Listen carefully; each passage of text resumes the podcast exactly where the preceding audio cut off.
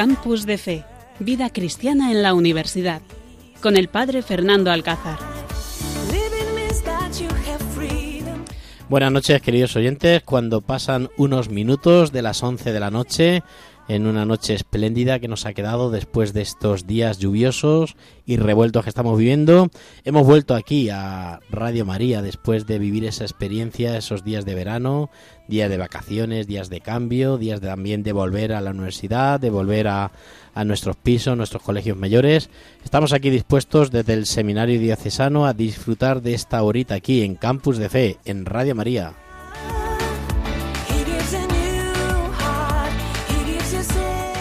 Es una suerte para mí para este equipazo de jóvenes poder compartir con vosotros nuestra vida, nuestra alegría, nuestra juventud, sabiendo que los jóvenes no son el futuro, como muchas veces decimos, es que los jóvenes son el futuro de la iglesia. No, no, no, los jóvenes son el presente de la iglesia y una iglesia sin jóvenes es una iglesia muerta.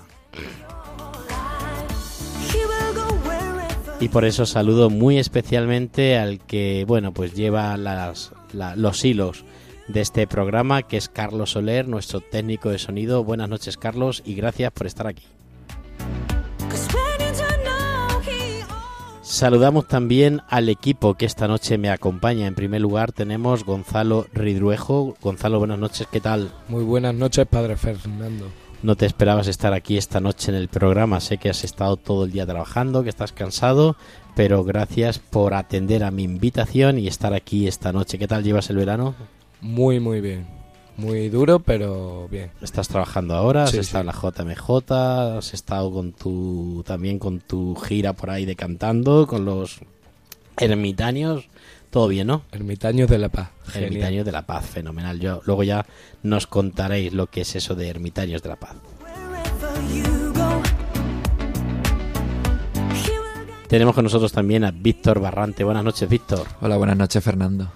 ¿Qué tal todo el verano? ¿Todo preparado? ¿Las maletas preparadas? Pues sí, la verdad, porque en unos días, eh, como quien dice, me voy para el seminario. Eh, Víctor es una de las vocaciones que este año, gracias a Dios, entrarán en nuestro seminario diocesano de Coria Cáceres, así que es una alegría tenerlo aquí con nosotros y bueno, pues será él el que nos cuente y el que le hagamos la entrevista para que nos cuente pues cómo surge esa vocación, cómo llega ese momento de dejar casa, dejar familia y ponerse en camino a responder a la vocación de Dios. Así que está esta noche muy muy interesante el programa de Campus de Fe. Y tenemos también con nosotros a Dani Bacabadanis. Buenas noches, ¿qué tal? Buenas noches, padre Fernando. Pues muchas gracias. Sé que estás preparándote tu carné y sé que estás atareado, pero es verdad que tampoco eh, has dicho no a la invitación. Muchas gracias por estar aquí. ¿Qué tal el verano? ¿Todo bien? Sí, de momento todo bien. Bastante bien el verano de momento. Saliendo por ahí un poco, un poco liado también con el tema del carné y tal, pero Bastante bien, por lo ¿Para cuándo? ¿Para cuándo? Para poner a todos nuestros oyentes a rezar por ese carnet. ¿Para cuándo tienes pensado sacarte el práctico del carnet de conducir? Para finales de este mes, para finales de septiembre y tal. Pues ya sabe, queridos oyentes, todos rezando por Dani Vaca, por ese éxito. Necesitamos ya que tenga el carnet para que no pasara a recogerlo. Tenía que pasar a recogerlo y así ya cuando tenga el carnet se viene ya para abajo para el seminario. Así que nada, muchísimas gracias a todos por estar aquí y comenzamos este pedazo programa que hemos preparado de Campus de Fe aquí en Cáceres.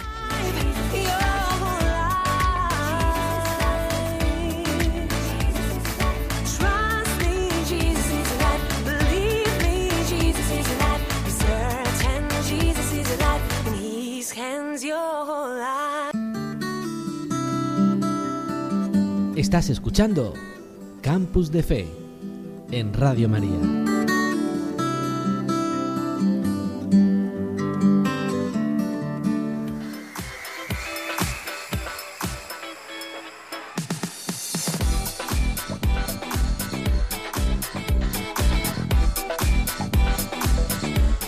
Como siempre comenzamos pues rezando un poco, centrándonos en este programa, queriendo poner a Dios en medio de nosotros y queriendo compartir con vosotros también lo más grande que tenemos que es Jesucristo. Por eso pues comenzamos este programa de Campus de Fe eh, rezando y escuchando el Evangelio que nos va a leer Víctor y entre todos lo meditamos, lo reflexionamos, lo vivimos y entre todos también pues lo, lo, lo comentamos.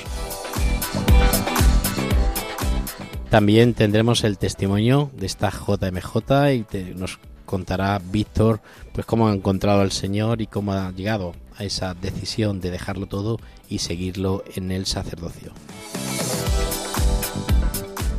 El hermano tiene plan, también se ha preparado un pedazo tema, aunque no está aquí con nosotros porque está unos días descansando con su familia, pero no ha querido faltar a esta cita y nos ha preparado un tema interesante. Escucharemos otros testimonios de la JMJ que todavía seguimos comentando, hablando, disfrutando, recordando con mucho cariño de nuestros compañeros y nuestros jóvenes que están aquí en el estudio. Y también escucharemos algunos mensajes que el Papa seguramente nos quiere decir esta noche y recordar esos mensajes del Papa Francisco antes de comenzar este curso 2023-2024 para todos.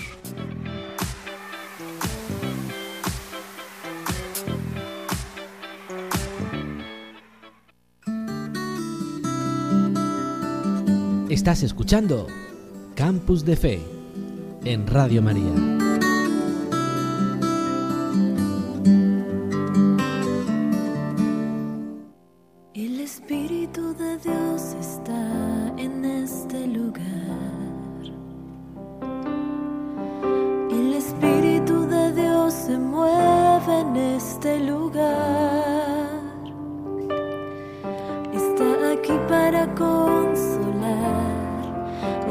Aquí para liberar. Está aquí para guiar. El Espíritu de Dios está aquí. Pues el Espíritu de, de Dios está aquí, está en medio de nosotros, está también en estos jóvenes y por eso vamos a escuchar ahora el Evangelio, este Evangelio que a lo largo de este día lo hemos escuchado, lo hemos seguramente también reflexionado, meditado en los grupos de WhatsApp, en nuestras aplicaciones y que hoy queremos compartir al terminar este día, este lunes 4 de septiembre, queremos compartir con todos vosotros este Evangelio de este día. Lo escuchamos de manos de Víctor Barrante. El Espíritu de Dios está aquí. Muévete en aquel tiempo Jesús fue a Nazaret, donde se había criado. Entró en la sinagoga, como era su costumbre los sábados, y se puso en pie para hacer la lectura. Le entregaron el rollo del profeta Isaías, y desenrollándolo encontró el pasaje donde estaba escrito El Espíritu del Señor está sobre mí, porque Él me ha ungido. Me ha enviado a evangelizar a los pobres, a proclamar a los cautivos la libertad, y a los ciegos la vista, a poner en libertad a los oprimidos, a proclamar el año de gracia del Señor. Y enrollando el rollo, devolviéndolo al que lo ayudaba, se sentó. Toda la sinagoga tenía los ojos clavados en él.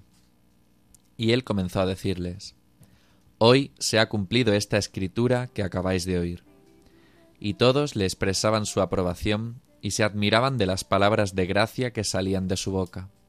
Y decían, ¿No es este el hijo de José? Pero Jesús les dijo, Sin duda me diréis aquel refrán, Médico, cúrate a ti mismo. Haz también aquí en tu pueblo lo que hemos oído que has hecho en Cafarnaún. Y añadió, En verdad os digo que ningún profeta es aceptado en su pueblo. Puedo aseguraros que en Israel había muchas viudas en los días de Elías, cuando estuvo cerrado el cielo tres años y seis meses, y hubo una gran hambre en todo el país. Sin embargo, a ninguna de ellas fue enviado Elías, sino a una viuda de Sarepta, en el territorio de Sidón. Y muchos leprosos había en Israel en tiempos del profeta Eliseo. Sin embargo, ninguno de ellos fue curado, sino Naamán el sirio. Al oír esto, todos en la sinagoga se pusieron furiosos, y levantándose, lo echaron fuera del pueblo y lo llevaron hasta un precipicio del monte, sobre el que estaba edificado su pueblo, con, intención de despeñarlo. Pero Jesús se abrió paso entre ellos y seguía su camino.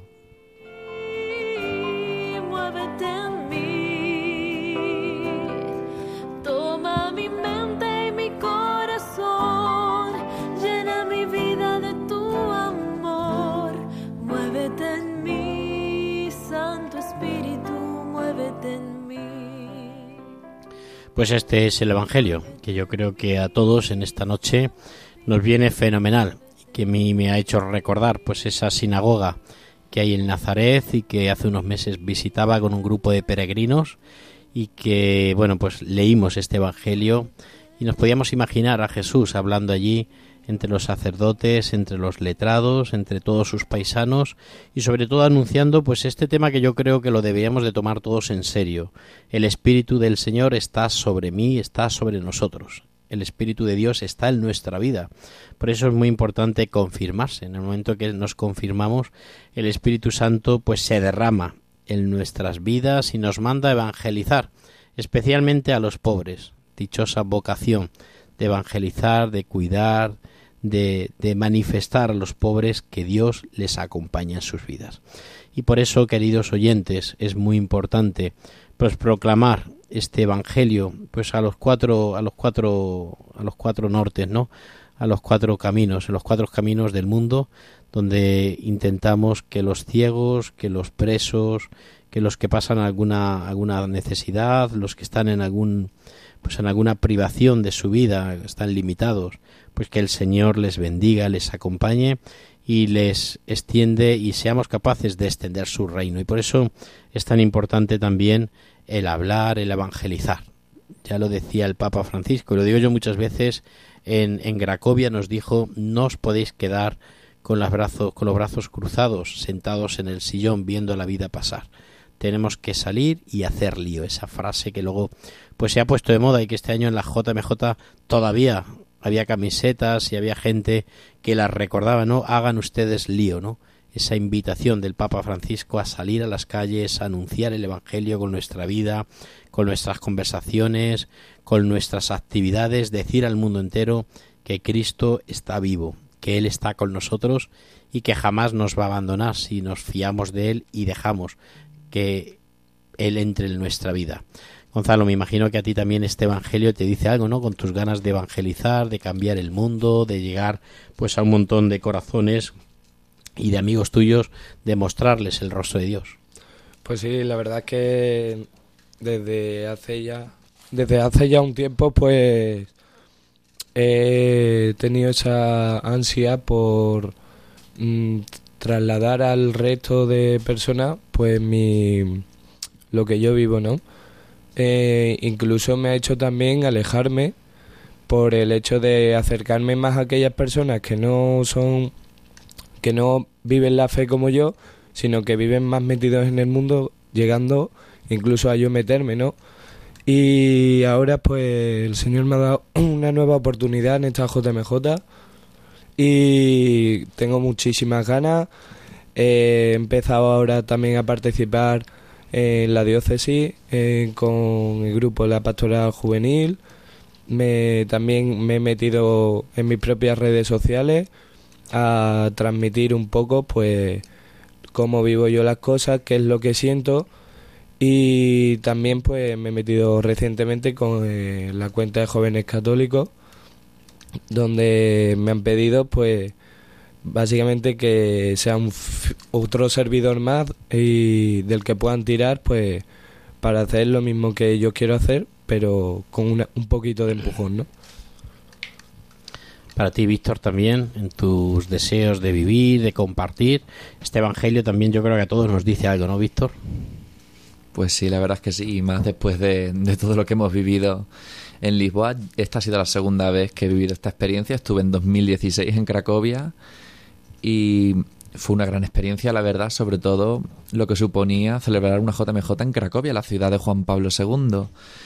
Pero mm, no sé, no sé si es porque por entonces era más joven, pero esta Jornada Mundial de la Juventud ha supuesto para mí mm, ver a tanta gente joven, gente más joven que yo, mm, tener a Dios cara a cara, em, yo creo que eso cambia los corazones y yo he visto eh, cómo Dios penetraba en muchos corazones. Eh, de las JMJ siempre se dice, pues los jóvenes bailan, cantan, que eso está bien, por supuesto, y lo pasamos, lo pasamos muy bien.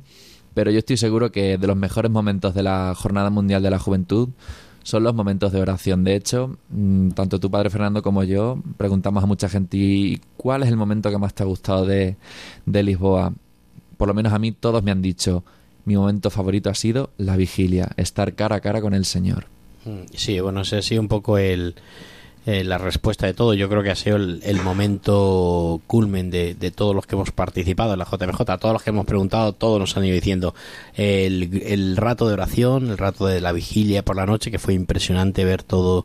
Eh, pues eh, el, el río Tejo, ¿no? El- la zona Tejo, el parque Tejo, pues verlo todo lleno de jóvenes que participaban, que rezaban todo de rodillas y bueno, en el fondo pues eso es lo que necesitamos, es escuchar a Dios, mm, meter en nuestra vida a Dios y es verdad que a veces nos va a pasar como Jesús, que ninguno es profeta, ¿no? Lo que se dice tanto, ¿no? Que ninguno es profeta en su tierra, ninguno a lo mejor es profeta en su familia, ninguno es profeta con sus amigos, pero no por eso tenemos que dejar de intentarlo, de hablar de Dios, porque no hablamos de nada que nos inventemos ni nada que queramos vender. Hablamos de algo que llevamos en el corazón, no David, digo, perdón, Daniel. Dani Sí, Vaca, ¿no es así? Sí, sí, sí, sí, es así. Pues sí, eh, con este evangelio, pues bueno, se me viene un poco a la cabeza, ¿no? Todas esas veces que se dice que evangelizar a día de hoy es como una tarea imposible, ¿no? Porque parece que no se puede enseñar nada, pues como una especie de, de verdad absoluta, como si fuera una clase magistral, ¿no? Pero a la hora de... mm, porque siempre se habla de que los jóvenes están muy alejados, de que siempre están muy metidos en el mundo, un poco lo que decía al principio Gonzalo. Pero no se puede dar nada por perdido. Al, al final siempre se pueden encontrar puntos comunes, maneras, caminos para eh, atraer a la gente y al final, no por una cuestión comercial, sino por enseñarle, oye, mira, esto es lo que da sentido a mi vida, esto es lo que me hace feliz, esto es lo que yo sigo porque realmente creo firmemente en ello. Y al final mm, simplemente enseñas una convicción personal y realmente no se convierte en una estrategia de marketing. Con el tema de la JMJ también yo creo que es mm, también me recuerda un poco el evangelio al tema de la JMJ porque al final es eso mismo es a los jóvenes que parece que están más alejados siempre de, de toda la iglesia y demás pues hombre haces un evento muy grande en el que al final se congrega millón y medio de personas que uno tendrá un momento más débil de fe otro tendrá un momento más fuerte una fe más firme menos firme una constancia mayor una constancia menor habrán venido cada uno de su casa y de su grupo y de lo que haya sido. Pero al final es una experiencia de fe conjunta que, que cala en el corazón y que después que uno la siente muy de cerca y la siente bien.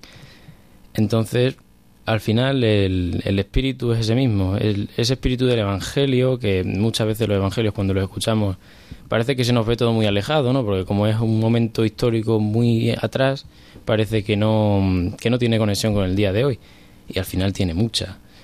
Eh, así que bueno, sí, me parece. En este caso, me parece que la JMJ ha sido lo más evangélico del mundo, porque trata de eso mismo.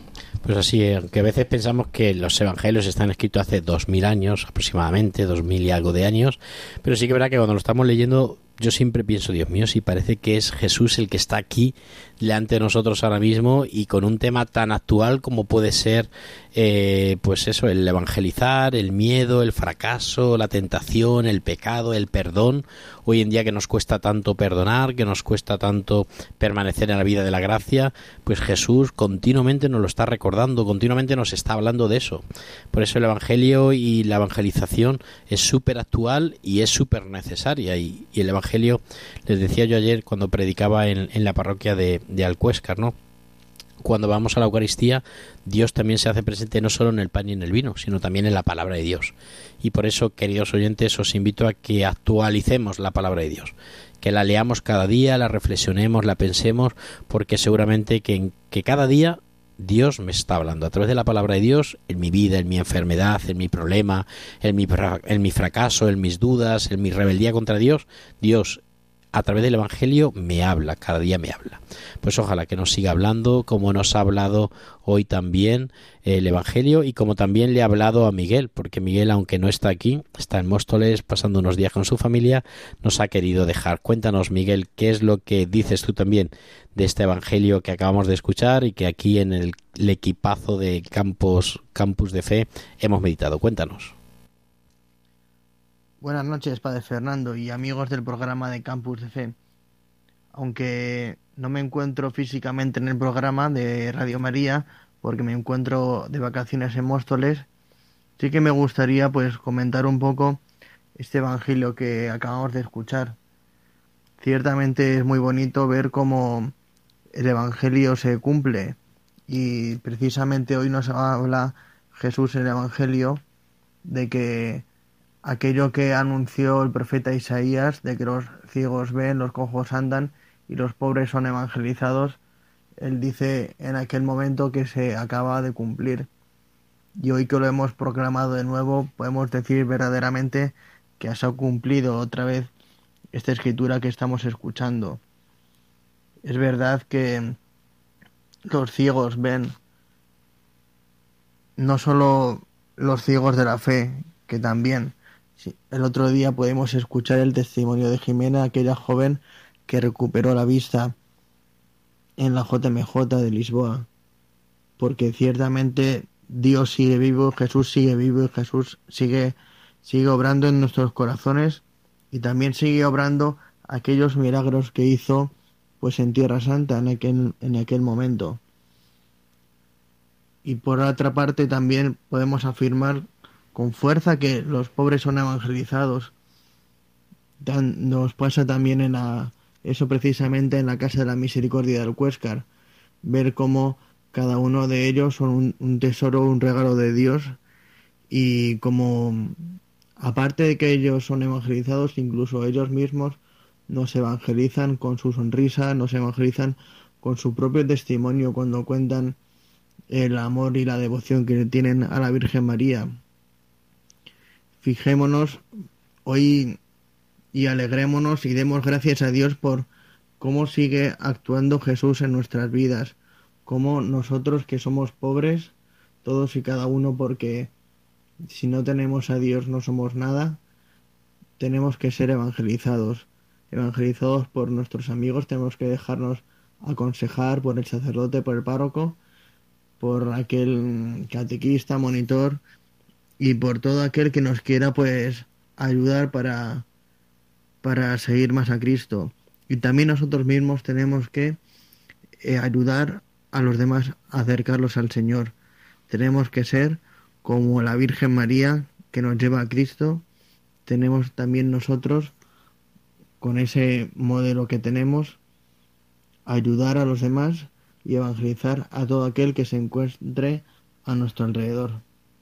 Pues muchas gracias Miguel por tu comentario también, tu reflexión y es verdad que no podemos tirar la toalla, que tenemos que ser valientes, que tenemos que tener ganas de evangelizar, de, de pero no fuera, ¿no? sino empezar por, por casa, por los que tenemos en casa y llegar un día y otro día y otro momento a mostrarles quién es Dios, a mostrarles lo que vivimos, lo que tenemos y lo que experimentamos. Pues muchísimas gracias querido equipo por eh, abrir vuestro corazón a todos los oyentes y compartir este Evangelio de este día. Campus de Fe en Radio María.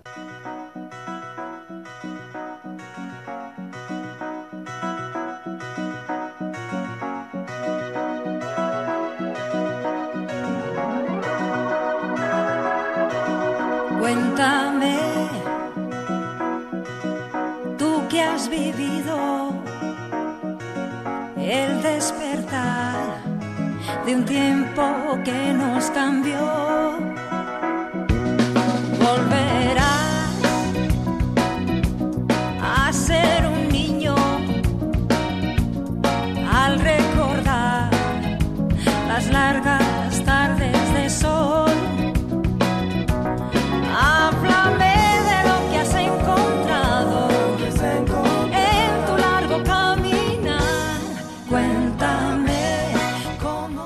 Pues llegamos a la entrevista de Cuéntanos, Víctor Barrante, lo que has vivido, lo que Dios ha puesto en tu vida y en tu corazón.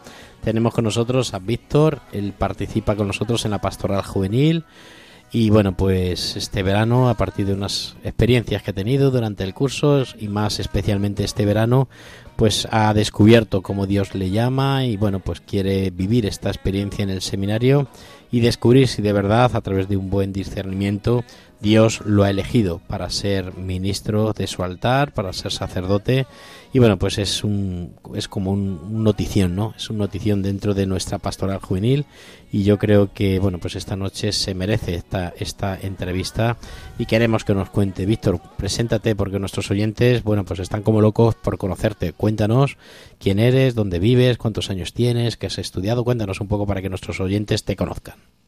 Bueno, buenas noches. Eh, como ha dicho el padre Fernando, yo soy Víctor, tengo 26 años, soy de Cáceres y bueno, si Dios quiere, dentro de unos días eh, entraré en el seminario. Definitivamente seré seminarista. Y bueno, a decir verdad, eh, yo en verdad lo que voy a hacer es volver al seminario porque yo ya estuve en el seminario, fui seminarista durante tres años, entré con 18 años, pero bueno, por diversas circunstancias, después de esos tres años decidí salir del seminario. Y bueno, me fui, a, me fui al Cuescar, de hecho, a estudiar un grado superior. Y bueno, a partir de ese momento, mm, pues me dejé un poco llevar por las ideas que, como que te vende la sociedad hoy en día. Te bombardean con muchísimos mensajes de primero eres tú, primero son tus metas, piensa en ti, tú, tú, tú, tú, mm, todo yo. O sea, de de que el mundo girase en, torno a mí. Y bueno, mm, empecé a estudiar allí en el Cuescar. Em, y bueno, yo, yo seguía teniendo fe, seguía yendo a mi misa, a mis cosas de Semana Santa, pero mm, en verdad mi vida se empezó a vaciar de Dios, aunque yo fuera a misa y todo esto, porque yo me, me dejé llevar un poco por la vida por lo que las ideas que te venden hoy en día de sal de fiesta, emborráchate, líate con quien sea, un lío de una noche, todo eso. Y yo en verdad me sentía bastante vacío, aunque no lo quería reconocer. Ya todo, y bueno, el año, el pasado año explotó todo. Eh, las prácticas de otro grado que estudié en el Cuéscar, estudié dos grados. Las prácticas del segundo grado, bueno, estuve bien, pero no del todo. Yo no me sentía realizado como persona. Al mismo tiempo, eh, amistades que para mí eran muy importantes se hundieron no sé, mm, ese mundo en el que yo vivía mm, se derrumbaba, no me veía feliz.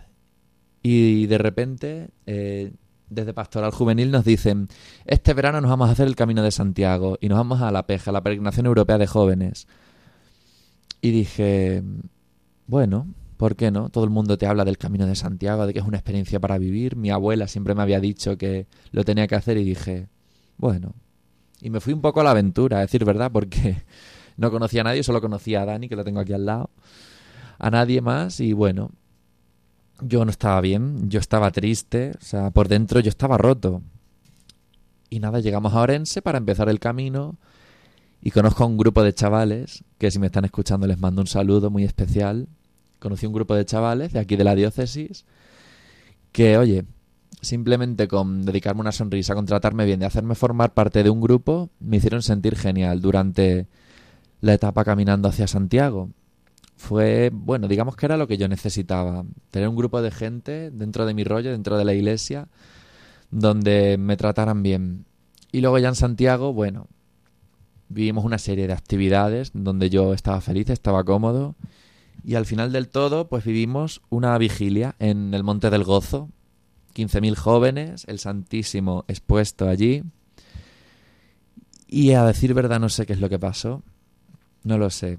Hubo un momento que yo me vi de rodillas. Éramos 15.000 personas, como he dicho, pero para mí no había nadie más. Solo estábamos el Señor y yo. El Señor en aquella pequeña custodia. Y yo allí de rodillas. Y no sé. Me sentí con una paz que hacía muchísimo tiempo que yo no sentía. Terminó la vigilia y me veo rodeado de, este grupo de chavales. Ahí estaba Dani también. Y todos, Víctor, ¿estás bien? No sé qué. yo, sí, sí, estoy bien. ¿Qué iba a decir? en ese momento yo me sentía. Yo sentía que Dios estaba en mi corazón, que el Espíritu Santo se había derramado sobre mí. Sentía que. Sentía que Dios me decía, Víctor, te quiero para mí, dame tu vida y yo te haré feliz. No sabía de qué forma, pero a partir de ese momento fue regresar a Cáceres, empezar a hacer dirección espiritual con un sacerdote. y luego en noviembre, pues cosas de la vida. Mm, llega FETA a Cáceres, se realizó el primer retiro de FETA. Y digamos que, mm, bueno, no podemos contar nada de lo que se hace en FETA, como se ha dicho muchas veces, pero Lo que sí puedo decir es que en ese retiro me di cuenta de que Dios me pedía volver al seminario. Era, buah, era una locura volver otra vez al seminario. ¿Qué me van a decir? Pero bueno, han sido unos meses de, mm, de discernimiento, de, ha sido una decisión madura, fruto de, de largos ratos de oración, de, de comentarlo con mi director espiritual y con varias personas y bueno, las cosas de Dios. Al final esto es un volver a casa. Muy bien, pues es un volver a casa y bueno, es un volver a casa con las fuerzas renovadas, con más ganas, con una edad, con una experiencia de Dios pues mucha más madura que la que has vivido. Y me imagino que llega el momento también de decírselo a tus padres, a tu familia, a tus amigos, cómo, cómo ven ellos ese, este cambio ahora de, de dar en, en tu vida y este cambio de ingresar en el seminario. Bueno, a decir verdad, ha habido opiniones de, de todo tipo, de- para todos los gustos, pero lo curioso es que a nadie le ha sorprendido. Pero bueno, yo les he dicho que esto era lo que había, que era lo que Dios me pedía, que mm, uno ya tiene una edad, mm, ya no es como la última vez, cuando tenía 18 años. Uno ya tiene una edad y tiene una madurez y bueno, que, que pa'lante, me han dicho todos. podríamos decir también que bueno pues esta vocación es fruto de las cofradías sabemos que tú has vivido muy intensamente en cofradías has vivido muy intensamente la Semana Santa has participado en grupos de jóvenes de cofradías y puede ser también que toda esta vocación haya madurado no para tantas veces que pues criticamos a las cofradías o hablamos de que a lo mejor no son una evangelización, una manifestación pública de fe en medio del mundo, podría ser también lo tuyo una respuesta de que sí, de que en las cofradías se habla de Dios, se vive a Dios y al final pues surgen vocaciones de las cofradías. Ser esto también pues una pues un- una voz pública de defensa a, la, a las cofradías, ¿no?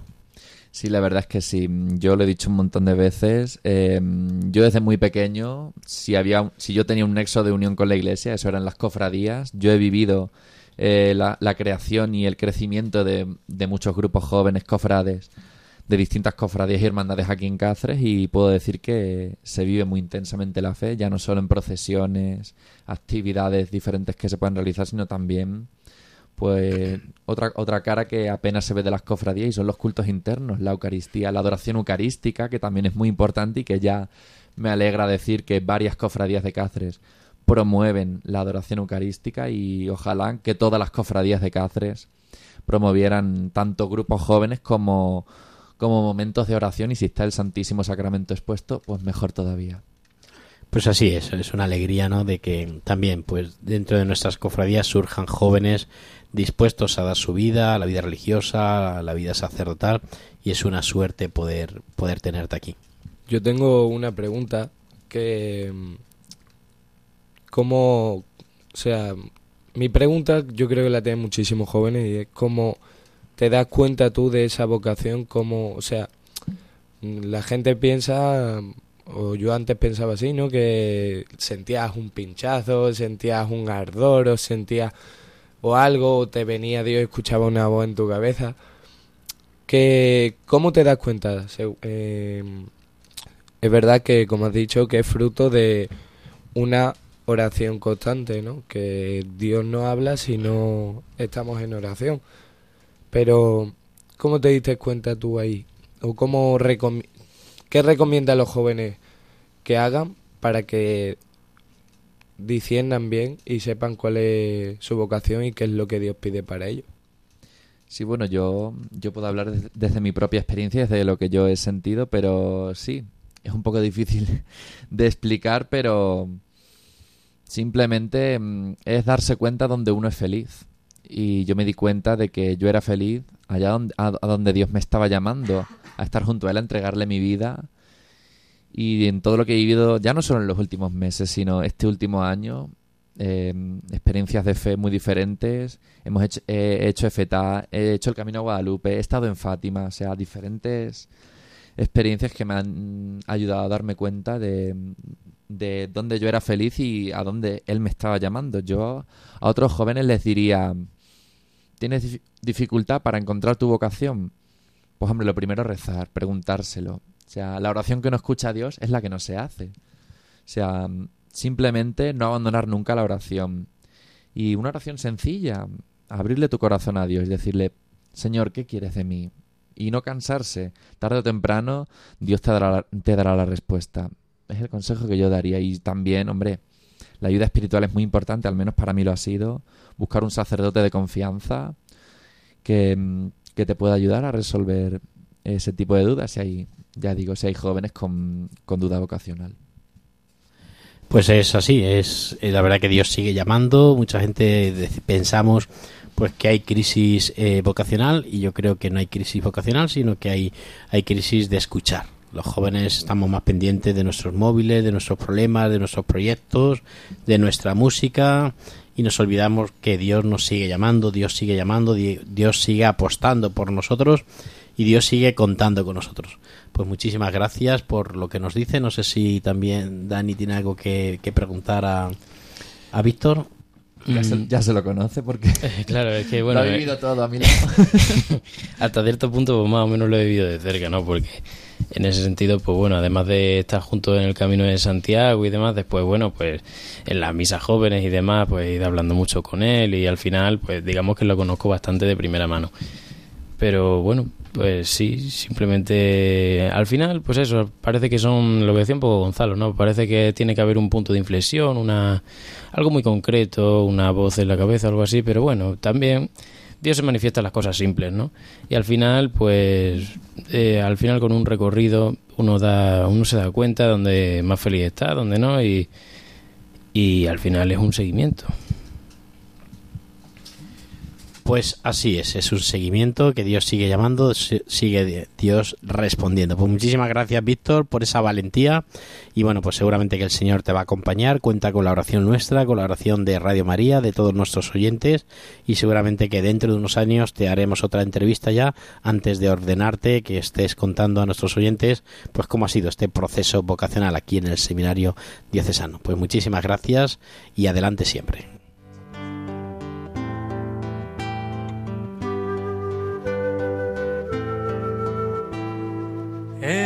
Espíritu del Señor está sobre mí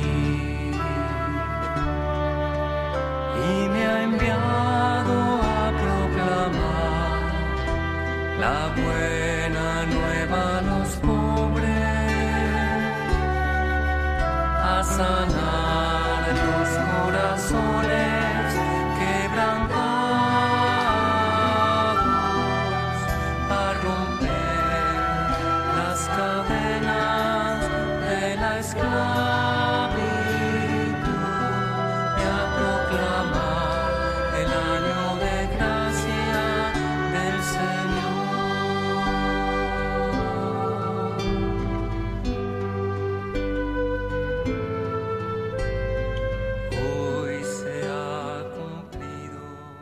Estás escuchando Campus de Fe en Radio María.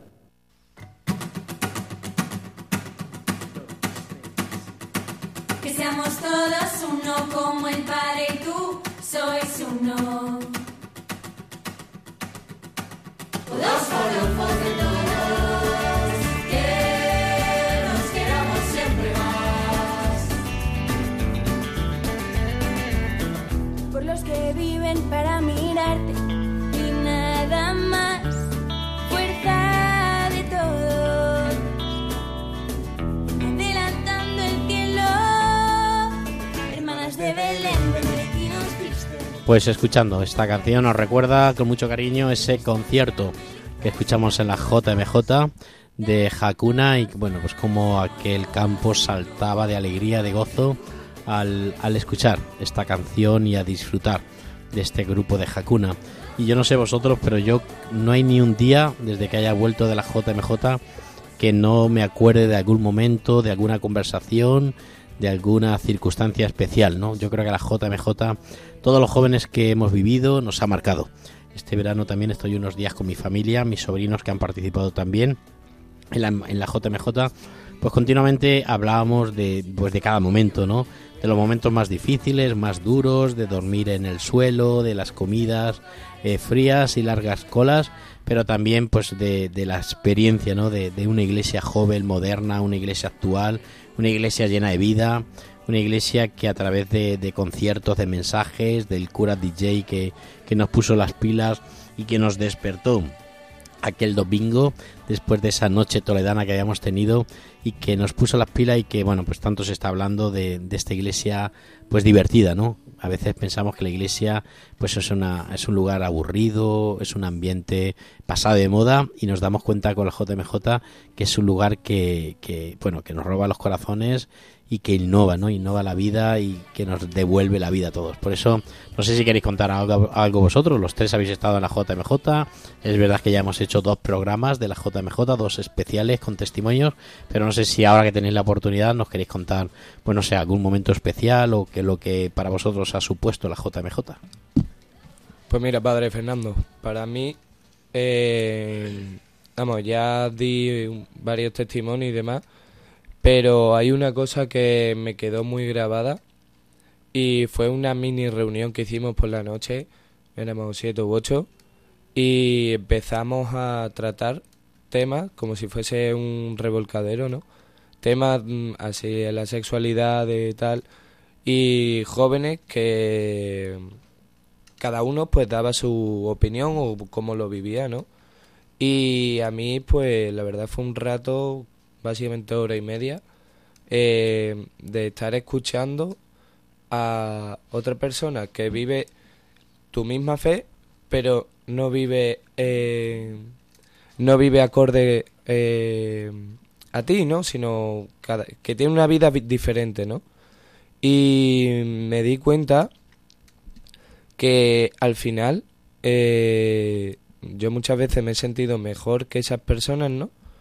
Por ser llevar un, una vida muy estricta o momentos de mi vida muy estrictos en la oración, muy estrictos en mi forma de comportarme. Y gracias a Dios pues eh, me dio un toque de humillación literal antes de, de la JMJ y en ese momento fue cuando yo a seis o siete chavales eh, que no conocía de antes de nada pues le, le revelé ese, ese cambio, ¿no? esa conversión, el cómo había yo eh, me había sentido superior a esas personas yo dentro de la iglesia y, y el sentirme ahora inferior, o sea, no, no de forma eh, despectiva, sino inferior porque me veo que estoy por debajo, ¿no? Porque eh, yo que he tenido la suerte de vivir toda mi vida mm, con la transmisión de la fe desde casa, desde una comunidad, desde amigos, de, o sea, no he salido, ¿no? Esa eh, vida estricta de fe que yo tenía había pasado a mi libertad, lo que yo había conseguido mi libertad, donde había caído pues en lo que caemos todos los jóvenes, ¿no? En, podemos caer en sexualidad, en alcohol, drogas, en- podemos caer en mentiras, en infinidad de cosas donde uno empieza a intentar saciarse con cosas que no sacian y quiere más, quiere más, quiere más. Y yo encima pues un tonto eh, ya me había saciado antes y ahora pues tenía que volver, ¿no? Pues así es, a Jesús le importamos nosotros. Yo creo que también a esto nos, el Papa Francisco nos responde, ¿no? Con ese, ese, esa, pues esa conversaciones o esas reflexiones que compartió nosotros. A veces pensamos que, que Jesús se ha olvidado de nosotros y por eso caemos pues en, el pecado, ¿no? Caemos en la droga o caemos en la sexualidad, en todo eso que el mundo continuamente nos está ofreciéndolo y todas las redes sociales continuamente quieren pues meternos por los ojos, ¿no? Para que nos contamine. Y por eso creo que, que las palabras del Papa Francisco nos llenan y nos llegan muy bien en esta tarde, en esta noche, que nos recuerda que, que a Jesús le importamos todos, que para Jesús somos todos importantes. Por eso yo creo que el Papa Francisco viene bien, que en esta noche nos lo recuerde. ¿Cuántos lobos se esconden detrás de sonrisas de falsa bondad, diciendo que saben quién sos, pero que no te quieren? insinúan que creen en ti y prometen que vas a llegar a ser alguien, para después dejarte solo cuando ya no les interesas más.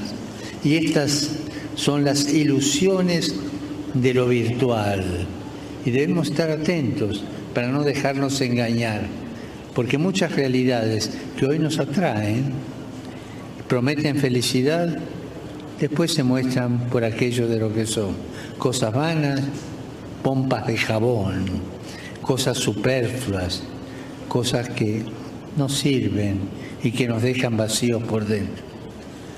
Les digo una cosa, Jesús no es así, no es así. Él confía en ti, confía en cada uno de ustedes, en cada uno de nosotros, porque para Jesús cada uno de nosotros le importamos, cada uno de ustedes le importa, y ese es Jesús. Y es por eso nosotros, su iglesia, somos la comunidad de los que son llamados. No somos la comunidad de los mejores. No, somos todos pecadores, pero somos llamados, así como somos. Esa yo creo que fue una de las frases que más esperanza y que más confianza nos dio para vivir nuestra vida de juventud, ¿no, Víctor o, o Dani? El, el saber que para Jesús todo le importamos, impresionante. Sí, no, esa, además yo me acuerdo, eh, cuando dijo eso estuve bastante atento, eso lo tenía todavía un poco en mente, ¿no? Y me gustó mucho cuando lo dijo, ¿no? Porque al final lo que da a entender, y es completamente cierto, es que el amor de Jesús no es al final un amor de mercadeo, no es un... Jesús no es ningún comercial, no te vende ninguna aspiradora. Al final eh, mm, es el único amor gratuito, porque cuando, por ejemplo, ahora como hablaba con el tema de las redes sociales y demás, sí, bueno, pues imagínate, un influencer. Eh, parece que lo tiene todo, porque claro, tiene un montón de seguidores tras de sí, tiene un montón de gente que le hace caso, tiene un montón de gente que le presta atención y parece que tiene una comunidad que le quiere muchas veces, ¿no? Pero ¿cuántos influencers o cuántas personas famosas, por ejemplo, después mmm, pues han cometido errores en su vida, etcétera, y la cultura de la cancelación que está hoy tan de moda, por ejemplo, pues al final lo que era una persona querida por mucha gente se ha convertido en el enemigo público número uno. Y al final, pues simplemente hay que darse cuenta de que, claro, todos tenemos fallos en la vida, pero por esos fallos muchas veces te pueden juzgar. O en. Parece, por ejemplo, con, un algoritmo eh, en en alguna red social, te muestran lo que más te interesa, parece, pues, lo que decía el Papa un poco, parece que te conocen, ¿no? Porque te muestran lo que más te interesa, estudian lo que te gusta, lo que te dejan ver, pero es algo muy, muy falto de humanidad, es un trato muy indirecto. No es Jesús, en ese sentido, como decía el Papa, no es así, al final te conoce personalmente en tus circunstancias, en lo bueno, en lo malo, en tus gustos y en lo que te disgusta. Y no te abandona, sabe que fallas, pero aún así te da mmm, te da el poder de levantarte no es algo que juzga no está ahí detrás no es eh, como lo que puede haber detrás de una red social sino que al final eh, pues siempre te tiene ahí atrás te tiene ahí para que cuando esté pues más hundido al final siempre te sale al paso, ¿no? Y siempre es el que va a quedarse contigo. Dios siempre, siempre sale al paso. Aunque nosotros veamos a veces que se olvida de nosotros, Dios siempre está ahí, jamás nos cierra la puerta. Eh, no sé si tú, Gonzalo, en algún momento has sentido que Dios te ha cerrado la puerta, ¿no? En algún momento de rebeldía, de cabreo, de, de estar mal, pues has pensado que Dios ya no te, te quería, ¿no? Que Dios ni la iglesia ya te iba a aceptar. Sí, yo eh, justo en ese momento es cuanto más eh, me he alejado, ¿no? Por el hecho de verme yo mm, humillado ante lo que yo era, ¿no?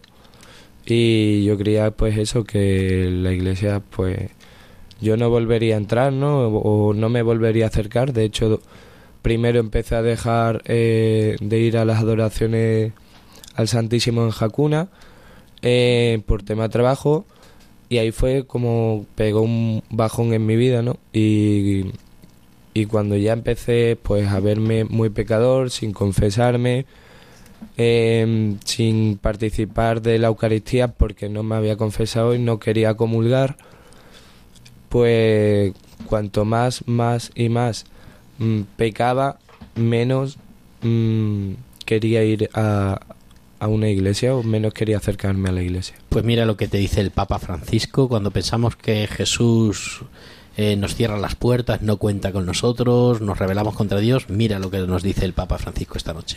Nos abraza a todos, nos muestra a Jesús en la cruz, que tanto abrió sus brazos para ser crucificado y morir por nosotros. Jesús nunca cierra la puerta, nunca, sino que te invita a entrar. Entra y ve. Jesús recibe, Jesús acoge. En estos días, cada uno de nosotros transmite el lenguaje de amor de Jesús. Dios te ama, Dios te llama. Qué lindo que es esto. Dios me ama, Dios me llama, quiere que esté cerca de Él. Dios nos ama y Dios nunca nos cierra la puerta. Dios ha entregado su Hijo único por nosotros y entregaría mil veces más a su Hijo morir a la cruz, dejaría a su Hijo morir a la cruz para salvarnos del pecado. Esta es la gran alegría. Yo creo que estas palabras nos ayudan mucho, sobre todo a los jóvenes que estáis escuchando este programa de Campus de Fe, nos, nos ayudan a todos a pues a fiarnos de Dios, a poner nuestra confianza y aunque nosotros nos veamos perdidos, Jesús nunca nos abandona.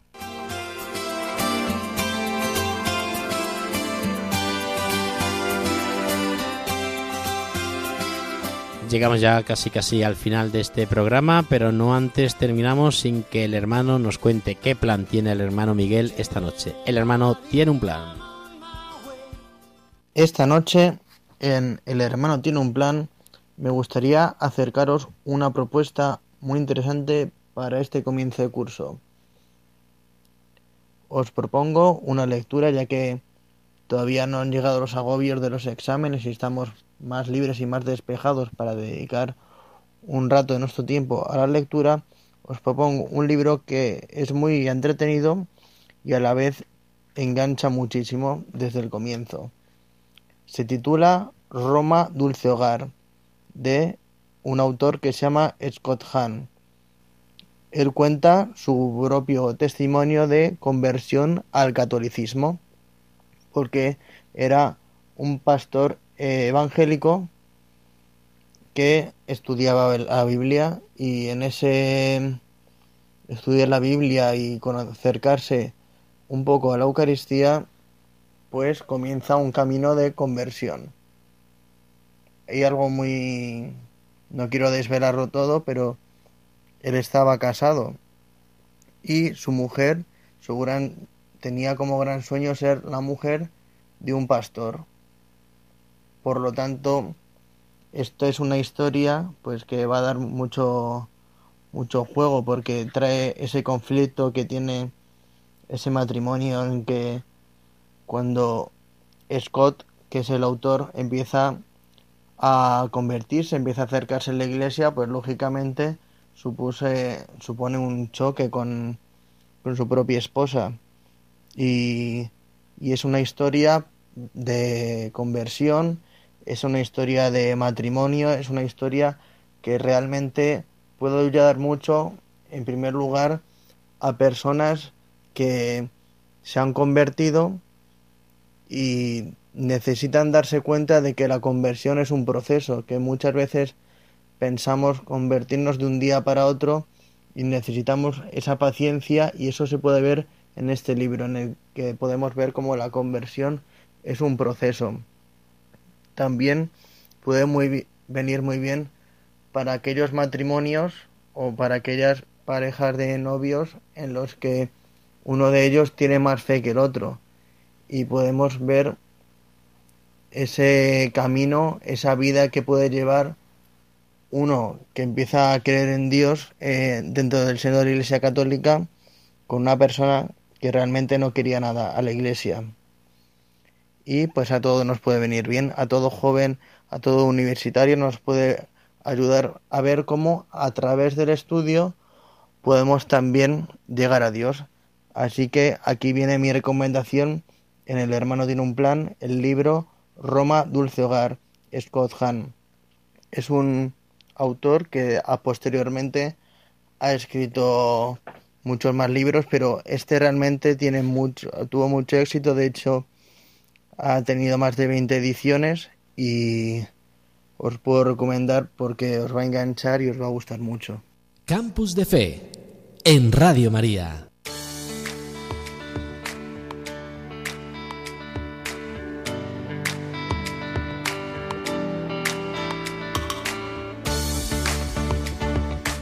Pues muchísimas gracias a todos los que habéis participado, hermano Miguel desde la distancia y también al seminario cesano, a Carlos Soler por encargarse del sonido y ser nuestro técnico y como no, el equipo que tengo aquí conmigo. Muchísimas gracias, Gonzalo, algo para despedirte. Nada, muchísimas gracias y un saludo fuerte al grupo de Beato Espínola que nos acompañó en la JMJ. Y nada, adelante, mucho ánimo, mucho ánimo a todos. Muchísimas gracias, Gonzalo Ridruejo, por acompañarnos. Víctor, buenas noches. Muy buenas noches, Fernando. Y desde aquí pedir a todos que recemos por las vocaciones. Hacen falta sacerdotes. Adelante, siempre adelante. Pues muy bien, muchísimas gracias, Víctor Barrantes y Dani. Buenas noches. Muy buenas noches, Fernando. Y bueno, pues cuando quieras nos vemos de nuevo. Pues nada, muchísimas gracias a todos nuestros seguidores. Nos volvemos a encontrar el próximo 18 de septiembre. Hasta entonces, sigan ustedes escuchando Radio María, el que os habla el padre Fernando Alcázar.